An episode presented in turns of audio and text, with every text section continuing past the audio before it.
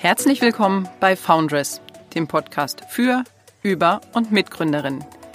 Dieser Podcast begleitet Gründerinnen über ihre unternehmerische Entwicklung hinweg und gibt so einen Einblick in ihre Erfahrungen auf dem Weg in die Selbstständigkeit.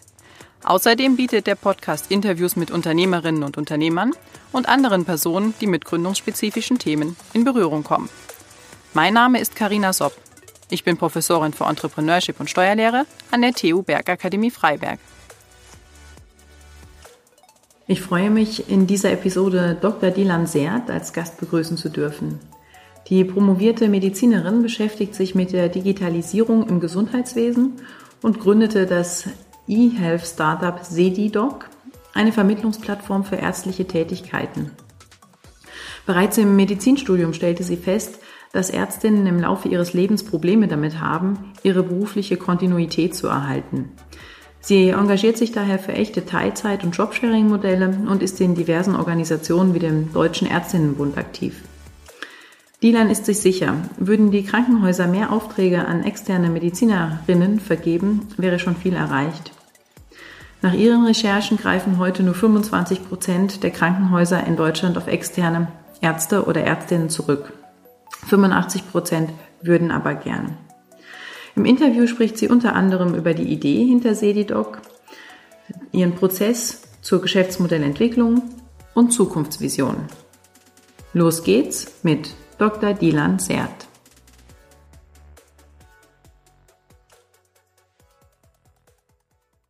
Wir erleben gerade große Veränderungen im Gesundheitswesen, liebe Dilan. Ich vermute, dass du diese Veränderungen mit dem von dir gegründeten Unternehmen Sedidoc deutlich wahrnimmst. Dabei handelt es sich ja um eine digitale Vermittlungsplattform für Mediziner, Medizinerinnen. Und über deine Gründung und deine Vision auch dahinter wollen wir uns heute unterhalten. Also herzlich willkommen, Dilan. Wie fügt sich dein, dein Unternehmen Sedidoc in die aktuellen Entwicklungen ein? Ähm, vielen Dank erstmal nochmal für die Einladung. Ähm, mit Sedidoc wollen wir oder haben uns zum Ziel gesetzt, die Patientenversorgung sicherzustellen und ähm, den Patienten in den Mittelpunkt zu bringen im Medizinberuf. Und wir haben überlegt, was wir tun können, um äh, ja, das Wohlbefinden des Patienten zu steigern, den Patienten wieder in den Mittelpunkt zu bringen und äh, in, in, in den Fokus auch der ärztlichen Tätigkeiten zu bringen. Und es gibt ja viele äh, Geschäftsbereiche, die mit ähm, der Digitalisierung im Gesundheitswesen äh, zusammenkommen, Digital Health.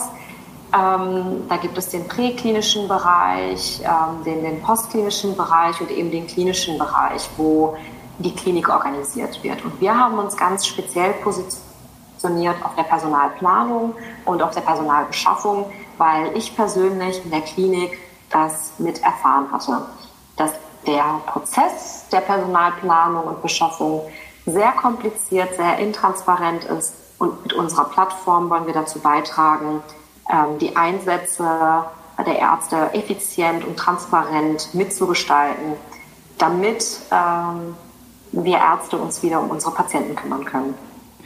Und hat sich das jetzt geändert, dieser Prozess der Personalplanung, wenn der ohnehin schon komplex war und jetzt in den letzten Wochen mit äh, dem ähm, Coronavirus, das sich ausgebreitet hat, hast du da ein, eine Änderung im Nutzungsverhalten bei deiner Plattform festgestellt? Tatsächlich ja. Wir erleben die äh, Corona-Pandemie als Digitalisierungsbooster. Wie über Nacht waren Vorbehalte äh, weggeblieben mischt und ähm, wir wurden aktiv angesprochen von Kliniken, von Praxen, von medizinischen Einrichtungen als auch von Ärzten, die unser ähm, Tool nutzen wollten, um eben helfen zu können, um den Einsatz effizienter planen zu können. Und kannst du das irgendwie quantifizieren, dass du sagst, es ist zwar viel mehr geworden, aber hat sich jetzt die Anfrage oder die Vermittlung, die ihr vornehmt, also wenn ihr Ärzte oder Ärztinnen eben an Praxen oder Krankenhäuser digital vermittelt, wenn ihr die irgendwie matcht, hat sich die Anzahl verdoppelt oder verdreifacht oder sind 10 Prozent draufgekommen? Hast du da so eine Zahl? Es ist deutlich angestiegen. Also äh, deutlich im Sinne von, ähm, wir registrieren täglich ähm, im dreistelligen Bereich, im zwei- bis dreistelligen Bereich Neuregistrierungen durch Ärzte, die alleine eigenständig auf unsere Plattform finden, weil sie es nutzen wollen. Und wir verzeichnen neue Kundenaufrufe und ähm, ja, Kundenkontakte, die sich von alleine äh, zu uns begeben, was vorher eher andersrum der Fall war.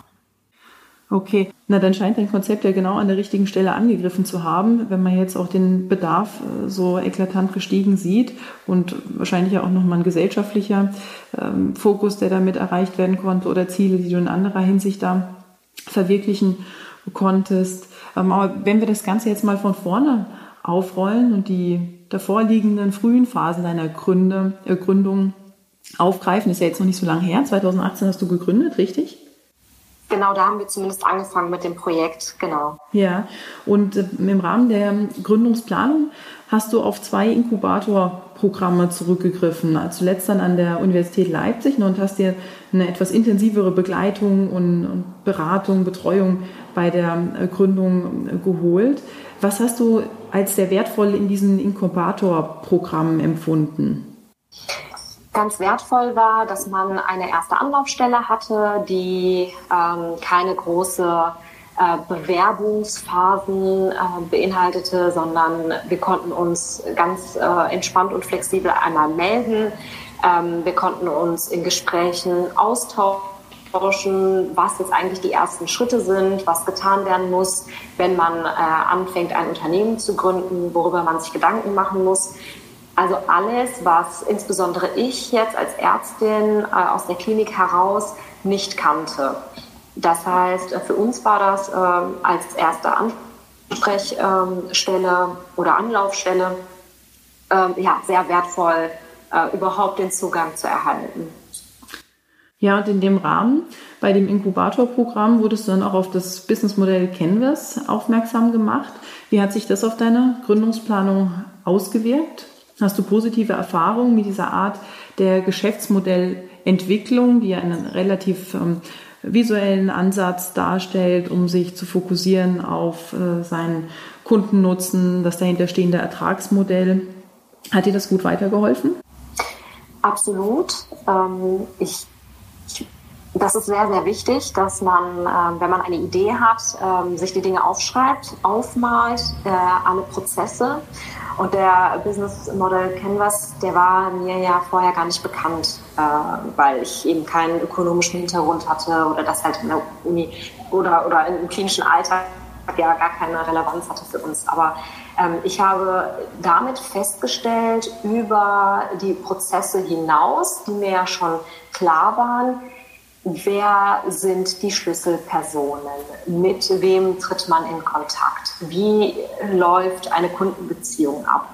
Und das sind natürlich ganz wichtige, ganz essentielle Hinweise, die man zu Beginn eines, einer Gründung, eines Projektes immer darstellen sollte und verstehen muss, wer die Kunden sind oder wer die Ansprechpartner sind.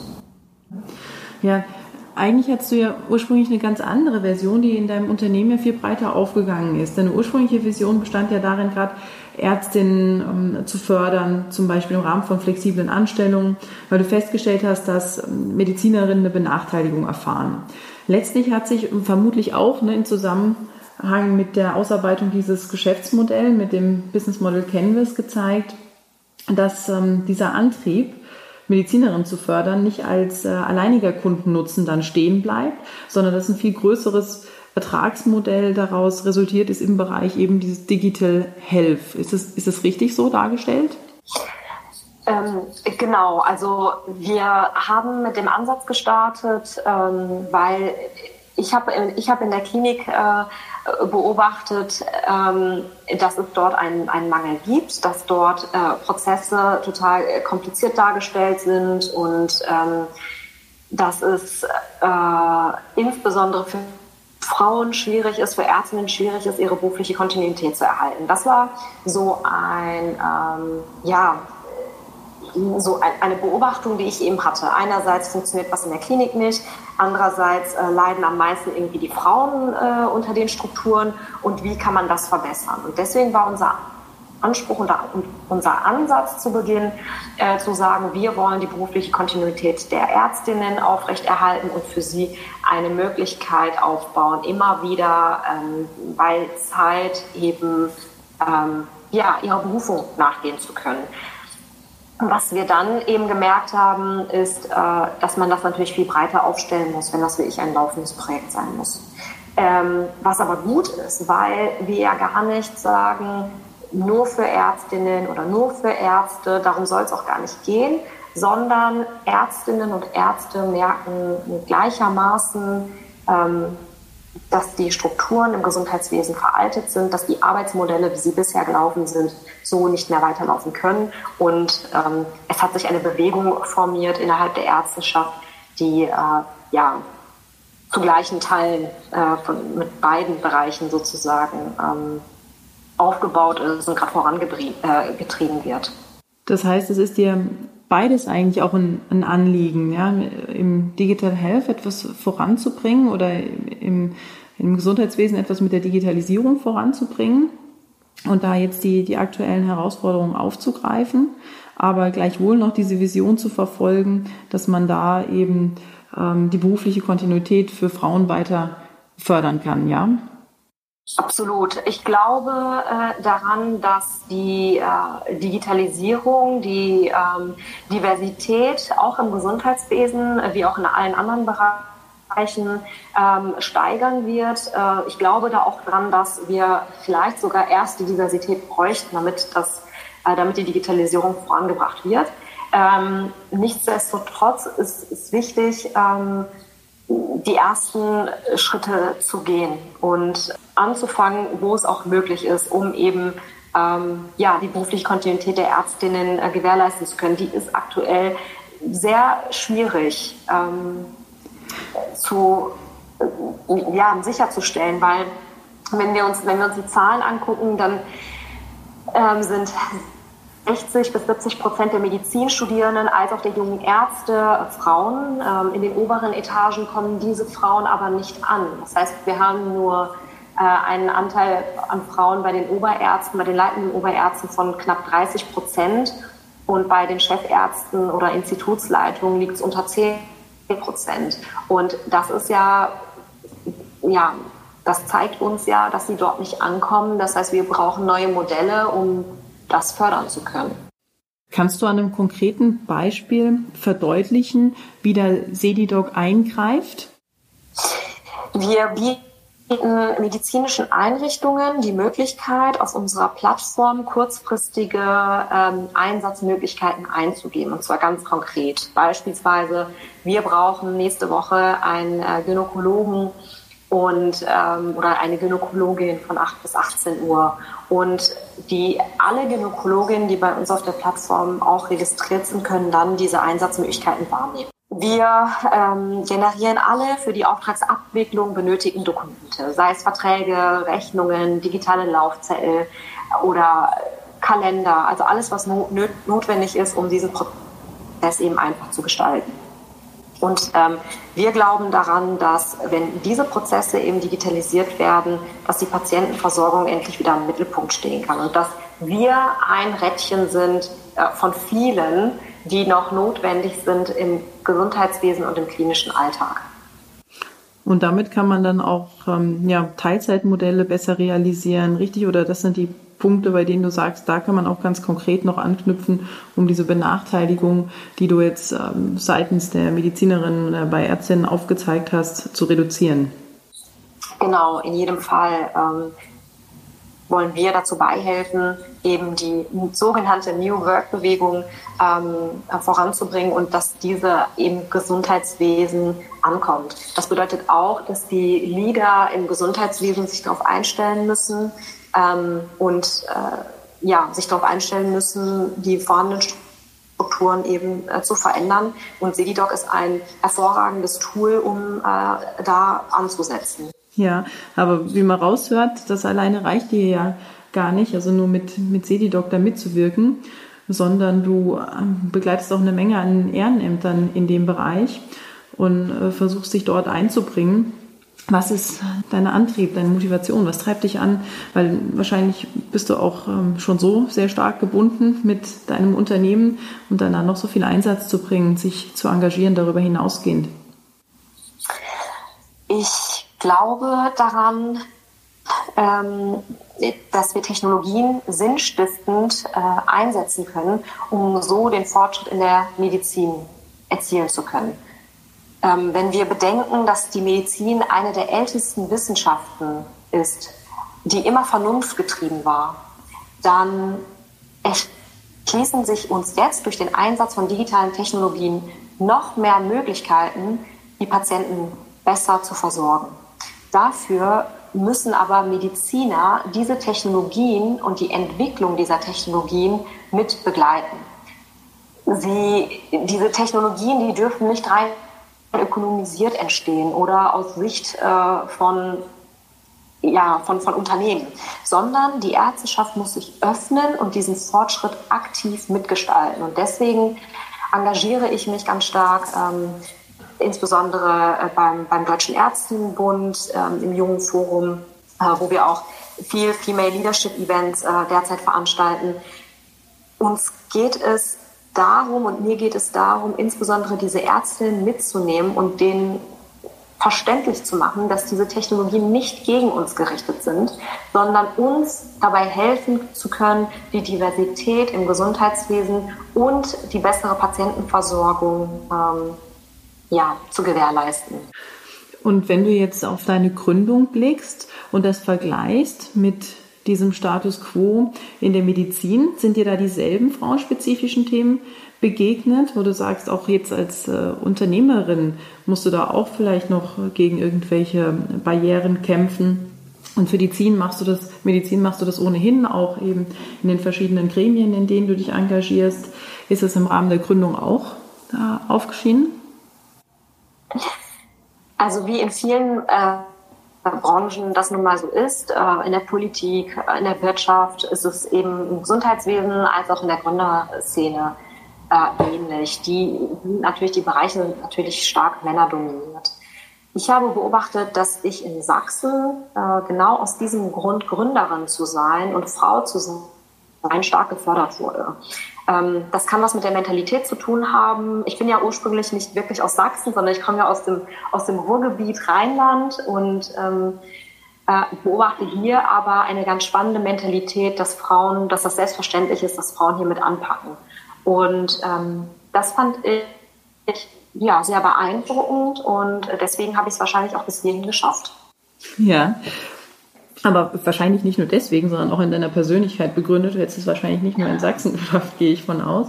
Aber nichtsdestotrotz sind es denn noch andere äh, Komponenten. Ich habe es auch schon von dir in einem anderen Interview mal gehört, dass du die Rahmenbedingungen in Sachsen für Gründungen als sehr positiv empfunden hast. Und äh, geht das noch über diesen Frauenfokus hinaus? Andere Punkte, die dir da noch ähm, vor Augen sind? Dass du jetzt die Entscheidung getroffen hast, tatsächlich in Sachsen die Gründung zu realisieren? Ja, es hat eine hervorragende Gründerkultur hier in Sachsen. Man hat direkt den äh, Anschluss an Coworking Spaces, wo auch wirklich geholfen wird. Es ist einfach in Sachsen, muss man ganz klar sagen, auch als ich hier dann äh, angekommen bin, war es noch nicht so überladen wie anderswo, wie in Berlin oder in den anderen Großstädten. Ähm, entsprechend ist hier, hat sich hier eine ganz schöne Kultur entwickelt, dass äh, aus Sachsen heraus viel entsteht. Ähm, etwas langsamer, dafür aber viel fokussierter. Wir haben ja hier eine unglaublich starke Software-Szene, also Startups, die wie ich ähm, datengetrieben sind. Mhm. Und ähm, das finde ich sehr, sehr spannend. Das fände ich auch sehr spannend, wenn äh, ja, äh, hier in Sachsen dann sozusagen der Standort dafür weiter sich durchsetzt. Ja, und du hast auch spezifische ähm, Förderinstrumente in, in Sachsen in Anspruch genommen, richtig, zur Finanzierung der Gründung? Richtig. Genau, und zwar da hatten wir ähm, ganz äh, starke Unterstützung durch die Sächsische Aufbaubank. Äh, die war gerade am, Anfang, äh, am Anfang sehr wertvoll. Ähm, wir, wir haben das Technologie-Gründerstipendium bekommen und konnten sozusagen in der Zeit ähm, ganz zu Beginn, ohne gegründet zu haben, ähm, schon mal ein MVP entwickeln und äh, an erste Kunden gehen und mal schauen, würden die Leute das überhaupt benutzen und hatten wirklich ausgiebig Zeit, um das Produkt äh, zu testen. Das war natürlich äh, ja, sehr, sehr hilfreich am Anfang. Und jetzt bist du schon im weiteren Wachstumsprozess inbegriffen und hast schon erste Finanzierungsrunden hinter dir. Was hast du da für Erfahrungen gesammelt? Waren das die größeren Herausforderungen? Ja, es war natürlich anders als ein Stipendium zu beantragen. Da geht man ja wirklich in Gespräche mit Kapitalgebern, äh, die verstehen wollen, dass ähm, dort ein nachhaltiges Unternehmen äh, sich entwickeln kann und ähm, dass sich eben der Einsatz auch rentiert. Und äh, da war wieder äh, Sachsen tatsächlich Vorreiter bei uns, weil wir gleich hier vor Ort mit dem TGFS, äh, dem Technologiegründerfonds Sachsen, unsere erste Finanzierungsrunde abschließen konnten und ähm, ja, gestärkt sozusagen dann auch uns bundesweit weiter aufstellen konnten für oder können auch immer noch für weitere äh, Finanzierungsrunden. Fühlst du dich jetzt auch stark und gewappnet für das, was kommt mit dem derzeitigen Stand im Unternehmen? Oder hast du immer das Gefühl, es ist eine ständige Veränderung und ich muss aufpassen bei jedem Schritt, der da kommt? Nein, auf gar keinen Fall. Also Angst ist in jedem Fall ein, äh, schlechter Begleiter. Das hatte mir meine Chefin damals in, im OP einmal gesagt. Ähm, und das trifft auch äh, in jedem anderen Bereich gleich zu, ähm, dass ich mich schon äh, stark fühle, das weiter so voranzubringen. Äh, ja, kann ich nur bestätigen. Hast du denn ähm, neben äh, diesem Tipp, dass Angst vielleicht ein schlechter Begleiter ist und man mit viel Mut dann im Umkehrschluss wohl reingehen muss, noch weitere Tipps für potenzielle Gründerinnen?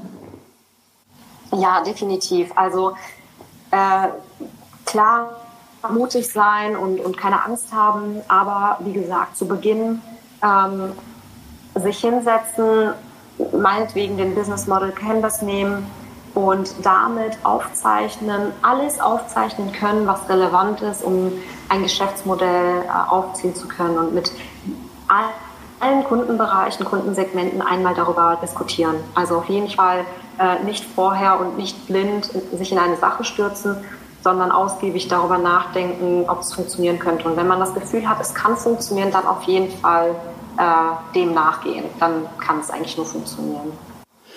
Hast du denn das Gefühl zum Abschluss unseres Gesprächs, dass du mit deiner Vision jetzt schon sehr gut angekommen bist? Oder was sind deine langfristigen Zielsetzungen für Sedidoc oder für dich jetzt noch? Ähm, wir haben uns zu Beginn ganz stark positioniert. Wir wissen, in welchem Bereich wir uns bewegen und wo wir hinwollen. Und zwar wollen wir die Nummer eins in Deutschland sein, wenn es um Personalplanung und Personalbeschaffung geht.